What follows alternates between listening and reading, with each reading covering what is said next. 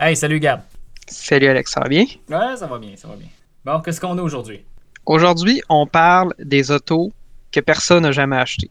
En gros, on va parler des voitures qui sont des flops commerciales.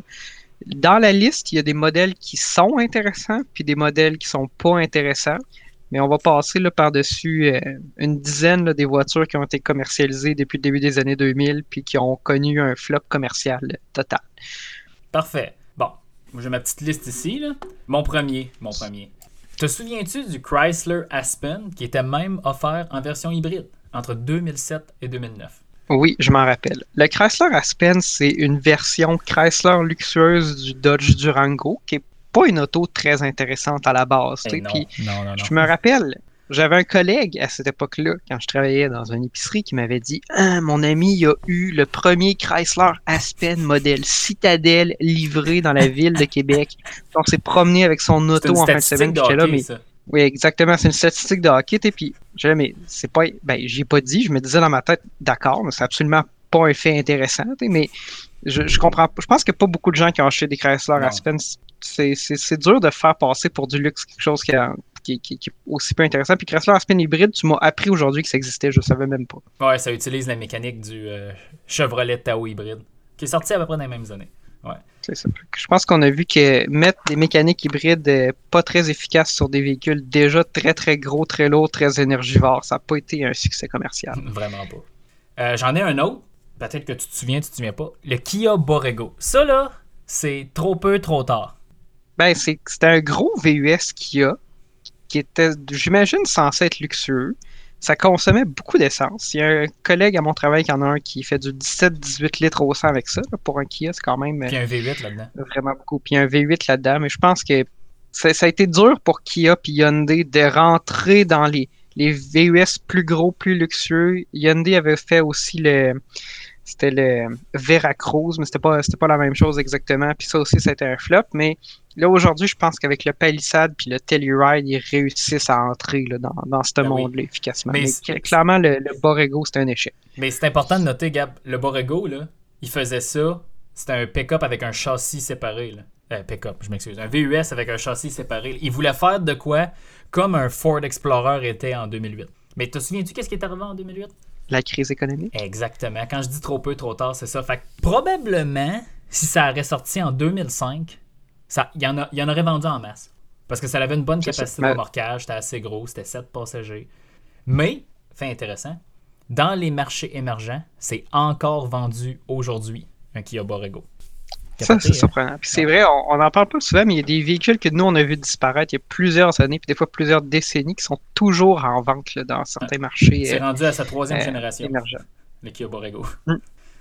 Le prochain, les Chevrolet Tahoe hybrides 2008 à 2013. Hey, J'ai déjà fait Ça, un tour de ça à Expo Québec. Pour vrai, là. Mais c'est fascinant parce que c'était pas vraiment plus économique qu'un. Ben, en fait, c'est un, un peu surprenant tout ça, là, mais le, le V8 5.3 litres de GM est relativement économique, là, compte tenu de la taille et du poids des, des véhicules qui déplacent en général. Puis je pense que tu devais sauver comme 1 litre au 5 À peu km près, ouais.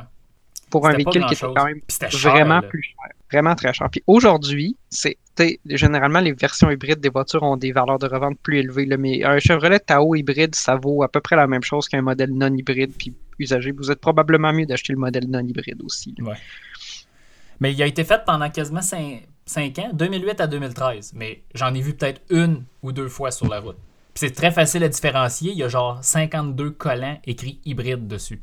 Mais je pense que c'est des véhicules qui étaient destinés aux flottes. En fait, si tu un gouvernement, une ville, un, un organisme euh, ou un truc paragouvernemental, ça paraît bien d'acheter des véhicules hybrides. Je pense qu'aujourd'hui, on est en train de voir la même chose avec le Ford Explorer, euh, dans le fond, de police, là, hybride, là, ou qui est destiné aux flottes.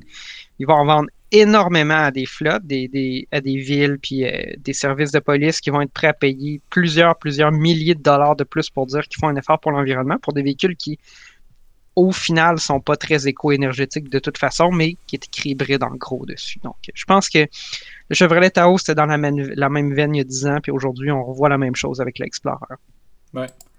Euh, puis c'est important de noter qu'il y avait un GMC Sierra et un Cadillac Escalade hybride. C'était juste un moteur offert sur les trois. Euh, Lincoln Blackwood, ça dit quelque chose?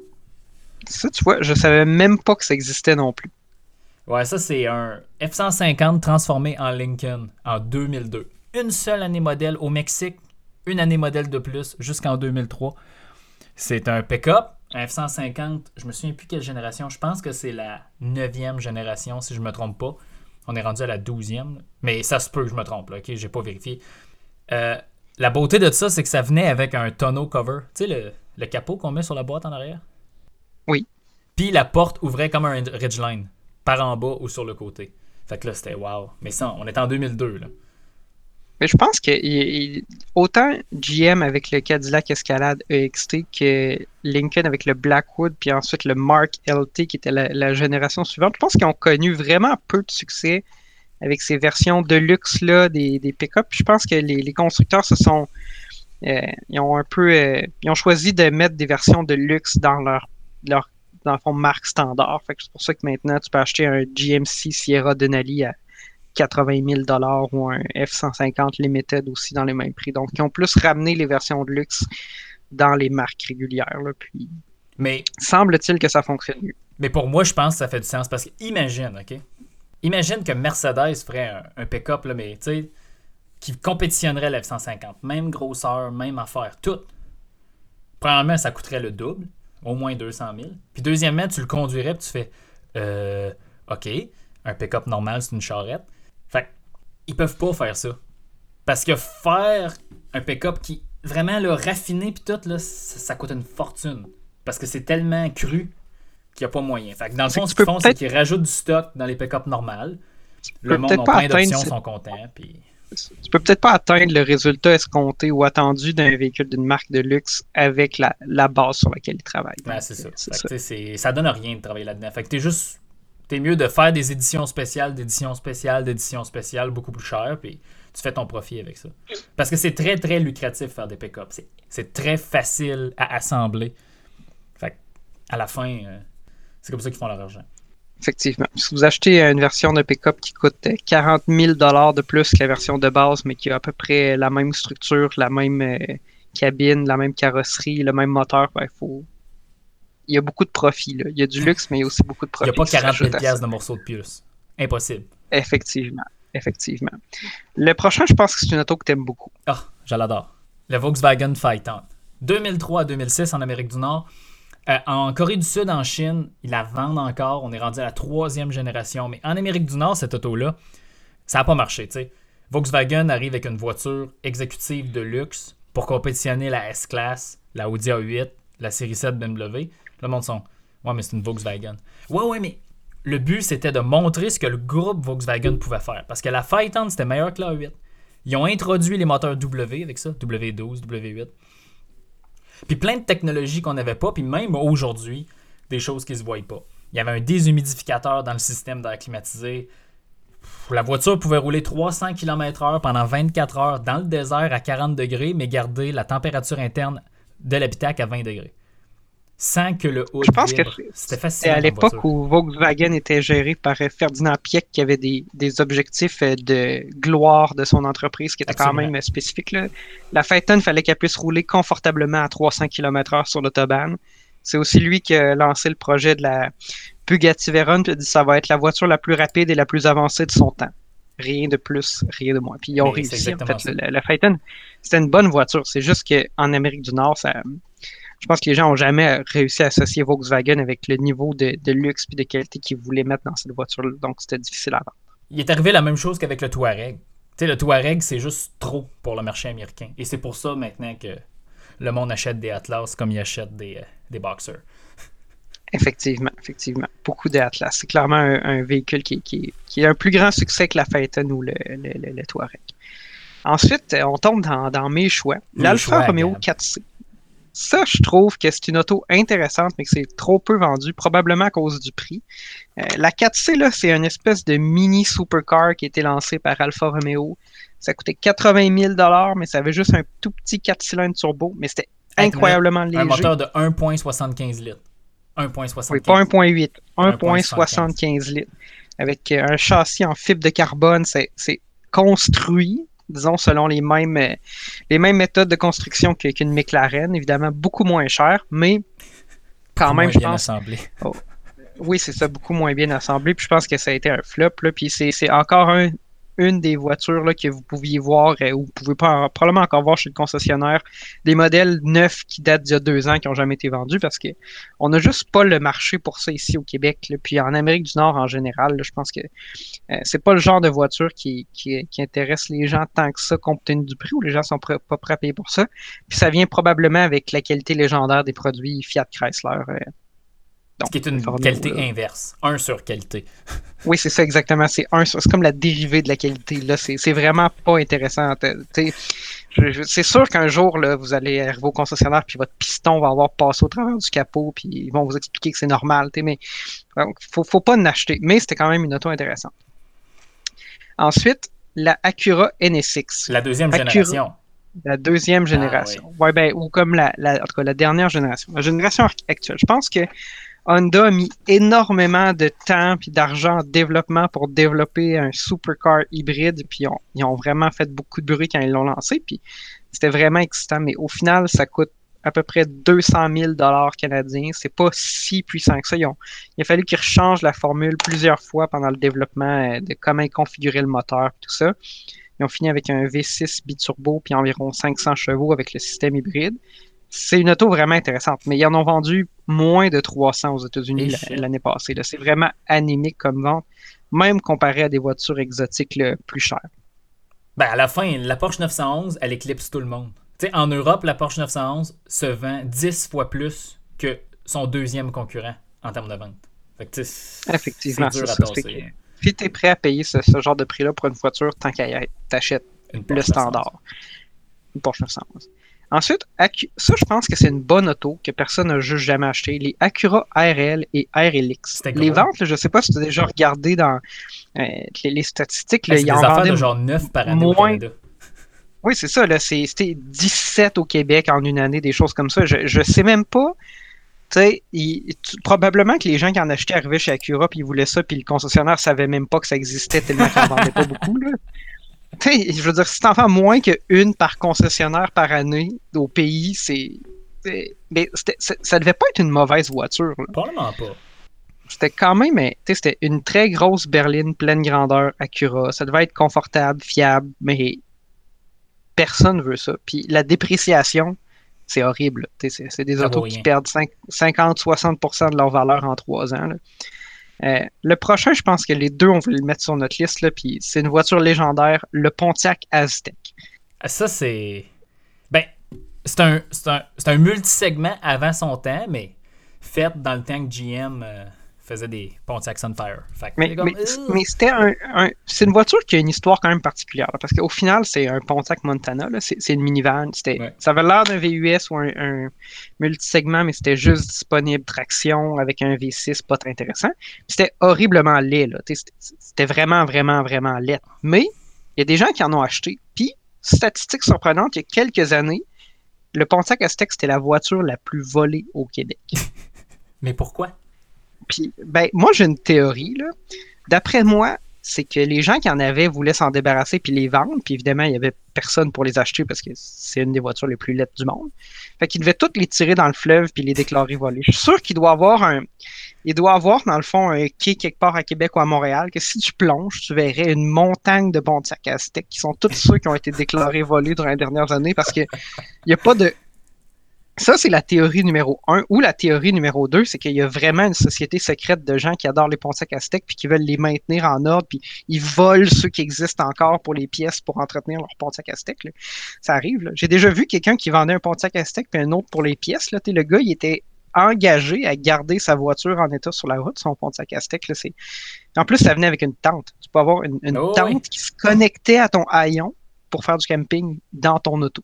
Hey, mais imagine, le moteur là-dedans, c'est un 3.4 litres, valve en, des poches là, 175 HP. Ouh. Tu sais, quand ben, tu dis là, que ton moteur, c'est ça va pas loin. Là. Non, non, non, c'était pas très puissant. Mais moi, je connais quelqu'un qui avait une Montana avec cette mécanique-là, puis ça a été surprenamment fiable. ça brisait pas Le souvent. quelqu'un, Tu sais, Il y a les problèmes. famille, ça? Oui, oui, c'est quelqu'un dans ma famille. En, en 10 ans, Genre ton cette auto-là. non, c'était ma mère, mais en 10 ans, cette auto-là, elle n'a pas vraiment brisé. À la fin, elle était finie, évidemment. là. Mais c'était surprenant. là. Il y avait toujours des problèmes d'OBS. C'est classique de GM de ces années-là. Mais sinon, euh, ça, ça a duré quand même surprenamment longtemps. C'était pas la minivan avec la, la petite pompe à l'air en arrière? Pour qu'elle soit de niveau. Oui, oui, oui, oui. Puis là, à un moment donné, on était dans l'auto. Puis là, il y a une personne, t'es un peu plus corpulente, qui est embarquée dans la voiture. Puis là, t'entends. Les gens se demandent c'est quoi ça? Mais ça, c'est la suspension à l'air qui est euh, à, à nivellement auto-ajustable. Si elle sent que la voiture est écrasée, elle va rajouter de l'air dans la suspension pour la reniveler. Fait que c'est vraiment insultant là, quand t'as une personne qui embarque dans la voiture puis t'entends le compresseur partir. Mais c'est quand même vraiment drôle quand, quand tu sais ce qui est en train de se passer. Ça, c'était. Ça se fait plus aujourd'hui, non, non, ça se fait plus. Puis c'était une option, là. euh, ça venait, je pense, avec le- l'ensemble de remorquage. Tu avais un plus gros radiateur, puis la suspension à l'air avec les, les ballons. Mais ça, ça n'a jamais brisé. Surprenant, Ah, après ouais. 12 ans, ça n'avait jamais brisé. Ça a-tu rouillé? Je pense que oui. Ben, pas, il y avait un petit coin de rouille, mais c'était pas. euh, à la fin, c'est vraiment le moteur, euh, c'est les gasquettes de tête, ces Ah ouais, choses-là. du C'est des moteurs assemblés en Chine, d'ailleurs. C'était pas. C'était c'était une mécanique après une 10 ou 12 ans de 180 000 km, c'était fini, mais euh, tout au long de sa vie, ça a été surprenamment fiable. Puis en plus, il y avait 8 sièges. Il y avait 3 sièges baquets à la deuxième Ah. rangée. Puis là, tu pouvais décider d'enlever ou de remettre l'autre. C'est La intéressant. Sienna est comme ça encore Dernier- aujourd'hui. En option, là. Mais... Oui. Ben, moi, je, ben, je veux dire, je suis pas un fan de minivan, mais je pense que c'est la, la configuration la plus intéressante. Quand tu es capable de choisir si tu as trois sièges ou tu enlèves le siège baquet du milieu, puis finalement, tu en Ben, as je, juste deux. je vais faire une parenthèse, parce que ça sert à ça, les podcasts. Des voitures 8 passagers, il en existe pas beaucoup. Regarde, je vais, je vais te faire la liste. là. Euh, dans le fond, le Tao, le Yukon, tu peux l'avoir 8 ou 9 passagers. Ça, c'est bon. La Sienna, tu peux l'avoir 8 passagers avec un petit siège clippé que tu mets entre les deux sièges capitaine. L'Odyssée aussi. Ensuite, Chevrolet Traverse, 8 passagers. Ça, c'est dans les V8. Le Subaru euh, Ascent, 8 passagers aussi. Le Honda Pilot. Puis c'est pas mal ça. Peut-être que j'en oublie un, là, mais 8 passagers, c'est très, très, très rare. Mais Calvaire, 8, c'est beaucoup, là. Oui, c'est bon. beaucoup de monde, puis ça, ça fonctionne. ça fonctionnait, là. Ça avait huit vraies places. là. La dernière au milieu de la dernière rangée, c'était même pas si pire que ça. Non, non, c'était correct. Euh, la, de- la dernière auto sur ma liste, le Honda CRZ. Je pense que c'était une Hey, ça, idée hybride intéressante. manuel, c'est ça. C'est une auto hybride manuel sport. Ça se voulait une recréation du CRZ, C'est mais c'était pas si puissant que ça. Euh, du CR, excuse.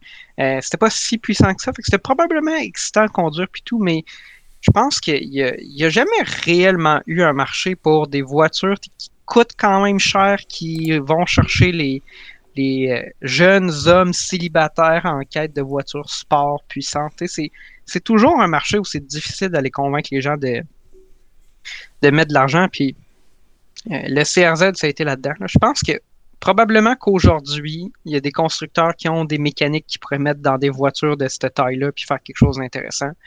Euh, mais le CRZ, je pense que c'était juste trop tôt. Probablement que s'il y avait eu une mécanique plus moderne, plus puissante, avec un turbo, un système hybride plus puissant, il aurait pu faire quelque chose d'intéressant. Mais quand c'est sorti en 2011, c'était juste. C'était pas le bon trop, moment. C'était trop, très tôt. En réalité, c'est pas compliqué. Là. Dans le début des années 2000, la seule compagnie qui a tiré son épingle de jeu dans l'hybride, c'est Toyota. Parce qu'ils Oui, mettaient ça dans des puis- autos normales. Tu comprends? Ben, c'est ça. Ben, aujourd'hui, ils- je pense qu'ils ont perfectionné la technologie pendant 20 ans, puis là, sont prêts à le déployer à plus grande échelle, euh, quitte à faire des, des modèles hybrides, le, le modèle de choix, là, euh, qui puis, c'est vraiment super. Aujourd'hui, on pourrait voir Toyota qui déciderait, mais ils le feront pas, là, je pense pas, mais de mettre, euh, par exemple, la mécanique du RAV4 hybride normal, euh, traction, qui existe ailleurs, dans une Corolla, puis faire une version sport hybride de la Corolla, ça pourrait exister, Ouais, mais je pense pas qu'ils vont faire ça. Mais c'est lourd. C'est lourd. Oui, mais toutes les voitures, aujourd'hui, toutes les voitures sont là. Mais c'est vrai que c'est lourd. Un Ben, tu sais, je parle RAV4 pour un- Prime, ça peut pour faire une auto qui est fun à chauffer, mettre beaucoup de points en avant, c'est pas nécessairement l'idéal. C'est plus ça, je veux dire. Ouais. Mais en tout électrique, cas, ça leur donne, ça leur donne des possibilités de mettre euh, des tractions intégrales dans des véhicules qui historiquement n'avaient pas parce que où il n'y avait pas de place pour le faire parce que tu peux le faire avec le système hybride. Fait que j'aimerais ça voir quelque chose comme ça arriver dans le futur. Mais je pense pas que ça va arriver. Mais, je vais. Ce que tu dis, c'est pas fou parce qu'en réalité, moi, j'aimerais voir Toyota juste dire regardez, c'est terminé. Là. 100% de notre gamme est hybride. Arrangez-vous. Ils pourraient le ben, faire. avec certains nouveaux modèles. Non, c'est ça. C'est euh, un RAV4 hybride au Québec, ça vaut 1400 de plus que le modèle équivalent euh, traction intégrale, parce que tous les modèles hybrides sont traction intégrale.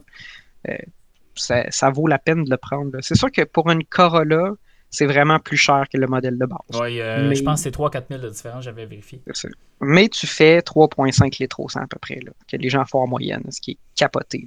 Mais ça, coûte plus cher. Fait il faut que tu te poses la question, mais je pense qu'avec le Venza, ça va être la, seule version qui est disponible. Seulement. Je pense la Sienna, maintenant 100% hybride seulement aussi, avec un 4 oui, puis on va avoir de plus en plus de modèles comme ça. L'affaire de Toyota, c'est que dépendamment de la taille du véhicule dans lequel ils mettent leur système, c'est des fois surpuissant ou des fois pas du tout assez puissant. Dans le Highlander, la Sienna, puis je pense que le Venza, ça va être un peu ben, underpowered. ça va être à voir, Gab, parce que le système total produit 240 chevaux. Évidemment, ça peut pas produire 240 chevaux pendant des heures, mais à la fin, regarde les conditions d'opération d'une minivan. Quand, quand est-ce que tu as besoin de 240 chevaux dans une minivan? Quelques fois au cours de ton trajet. Fait que si tu es capable de te donner que 240 chevaux les 20 secondes que tu en as besoin, c'est correct. Tu me suis? C'est sûr.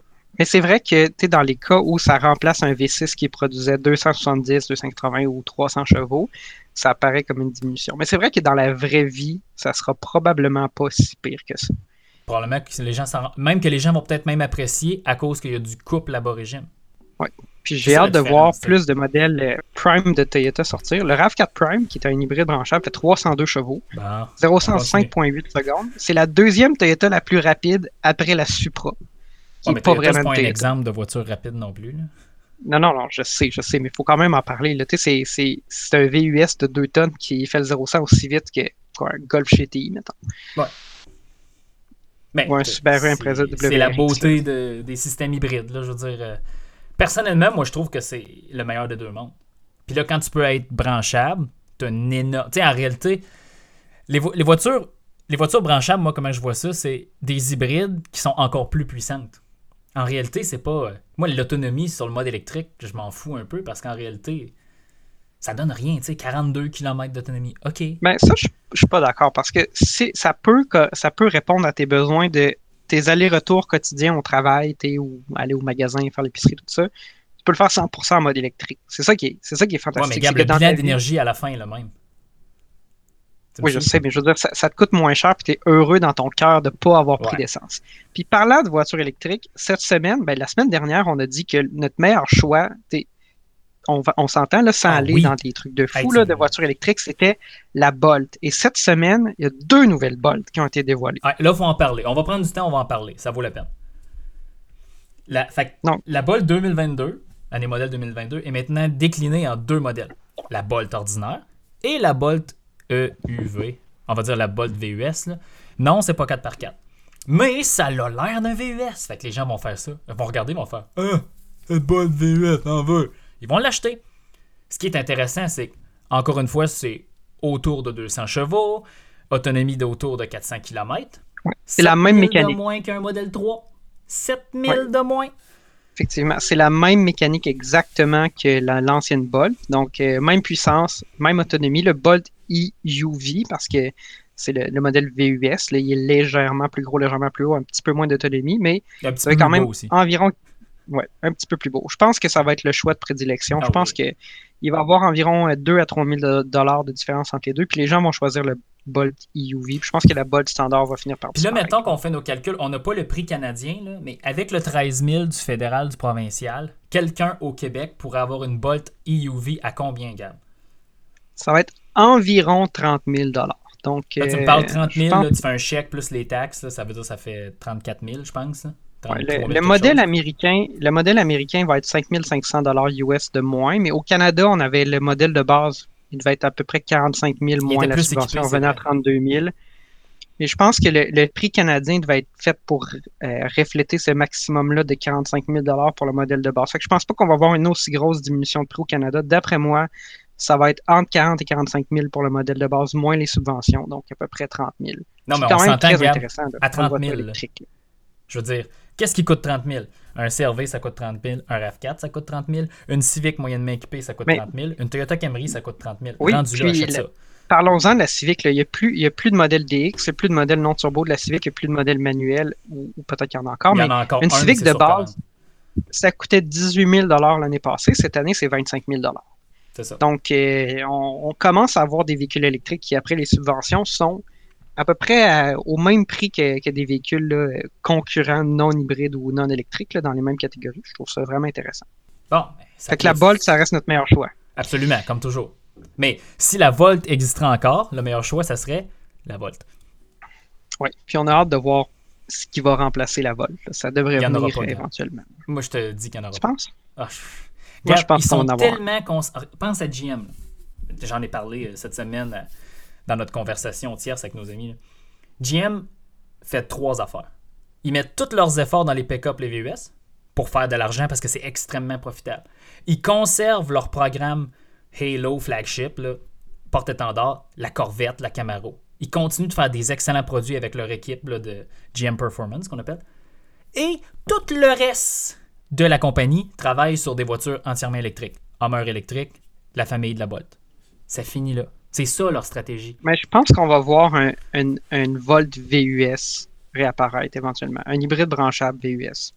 Pas tout de suite. Ben, honnêtement, on entendrait parler. Les compagnies américaines aiment tellement ça, nous sortir des chars six ans avant, nous dire Hey, pendant combien d'années on a entendu parler que la Cruise, la Volt s'en venait pendant genre 10 ans C'est vrai 10 ans, qu'on a mais- vu le, le Hummer électrique être dévoilé au Super Bowl l'année dernière. Puis au Super Bowl cette année, on a eu une autre publicité, mais il est toujours pas sorti. Il est Ça, toujours, il est il pas proche de sortir non plus. là. Anecdote en terminale. Je me souviens d'être quand j'étais au secondaire puis j'étais malade une journée pendant la grosse crise économique. Barack Obama avait dit à- à- à- aux, euh, aux dirigeants de Chrysler et GM J'en veux, je, veux, je veux pas vous voir si vous venez en jet privé. Venez me montrer qu'est-ce que vous faites pour vous sortir de la merde. Ben, euh, Bob Lutz puis le CEO de GM dans ce temps-là, je pense que c'est Mark Roos, je me souviens plus, ok, des noms. Ils ont mis le système de la Volt concept à l'intérieur d'une cruise modèle coréen qui n'était pas encore sorti en Amérique du Nord. Ils sont partis de Détroit, puis ils sont allés à Washington en auto. Une auto là, toute weird, avec des fils partout. J'avais vu ça sur CNN pendant que je mangeais de la soupe Lepton. Puis là, ils sont allés signer le deal avec Obama. Évidemment, ce n'est que de la parure, tout ça, mais tu sais, on était en 2009, je pense, puis ils préparaient la Volt. Mais elle est sortie en 2012. Tu sais, ça, c'est. Puis les compagnies japonaises, eux autres, la veille, ils disent on va faire une conférence de presse. Ah, gars, voici nos modèles. Bonjour, en vente demain. Tu sais, c'est façon Oui, différente de faire du marketing. Très différent. là. Je sais que, bon, le- par exemple, le Bronco, là, on sait que Ford en parle depuis des années, puis il n'est pas encore sorti. Hein. Il est dévoilé, là, il y a des vidéos, mais, mais il n'existe pas encore. Tu- tu- Il y a des, des journalistes automobiles qui ils se font offrir d'aller faire des vidéos sur le Bronco, puis ils arrivent, puis il n'y a même pas de moteur dans l'auto. C'est arrivé à Doc de Muro. Il n'y avait, Ouais. pas de moteur, mais il, était, il fait Ah, mais c'est une version modifiée. Ils veulent tellement. Avec un moteur électrique de, de, de, Non, non, de- ben- de drill de, à C'est ça, ils, ils arrivent là, puis ils font des vidéos, ils disent Ah, there's an aftermarket lift. Dans, sais, dans le fond, le- la voiture, elle est surélevée, modifiée avec des pièces du, du second marché, mais, mais la voiture, elle n'existe pas encore. Donc, tu peux pas avoir acheté un lift kit pour mettre sur une auto qui n'existe pas. En tout cas, peu importe. Mais euh, il y a des gens qui disent que Toyota a probablement le temps de dévoiler un FG Cruiser, puis de le- un nouveau FG Cruiser, puis le mettre en vente avant que le Bronco sorte, Ah. puis arrive dans le pire, c'est que je le crois, ça. que ça, on sait jamais. Le Honda, par exemple, quand ils ont dévoilé le Ridgeline, ils ont dit voici un prototype. Six semaines après ou euh, quelque chose comme ça, il était le concessionnaire. Puis on était rendu à Détroit, puis on taponnait après le tailgate en arrière. Effectivement. Fait que c'est c'est ça. Je, je- je trouve que c'est une stratégie un peu curieuse. Là. Je pense que ça serait plus On efficace appelle pour ça eux la stratégie Tesla. Mais en réalité, Tesla, c'est inspiré des compagnies américaines. Mais c'est une compagnie américaine, donc on peut Mais- pas leur enlever. hein. Mais Tesla, ce qui est fascinant, c'est qu'ils dévoilent les choses qu'ils peuvent pas encore faire. Puis, ce qui paraît, quand ils ont dévoilé le modèle, euh, le nouveau Tesla euh, coupé, là, au Roadster, Ah, le Roadster, qui- ouais. il était dévoilé il y a quoi, deux ans? ouais. Et on dit qu'il va avoir 1000 chevaux, 1000 km d'autonomie, 0 100 en 1.8 secondes, puis le quart de 1000 en 8.8 secondes. Ça, c'est toutes des choses que il était impossible pour Tesla de faire il y a deux ans. Mais ils planifiaient que la technologie serait là le jour où ils vont sortir l'auto un jour. Ouais. Ils vont, ils vont peut-être le faire, mais pas tout de suite. Ben, je pense qu'ils vont le faire. C'est juste qu'ils c'est ça, ils ont dévoilé une, une- une auto qui n'existait pas. Puis quand je suis sûr qu'ils vont réussir à la faire puis qu'ils ils vont atteindre ces specs-là, mais c'est quand même très, très. C'est quand même ambitieux là, ce qu'ils ont dévoilé. Très ambitieux. Bon. Hey, ça a fait le tour, Gab. On a dérapé un peu, mais j'aime ça. C'est bon, c'est bon. Ben, bonne semaine, Alex. À toi puis à aussi, la on semaine s'en reparle prochaine. plus tard. Salut.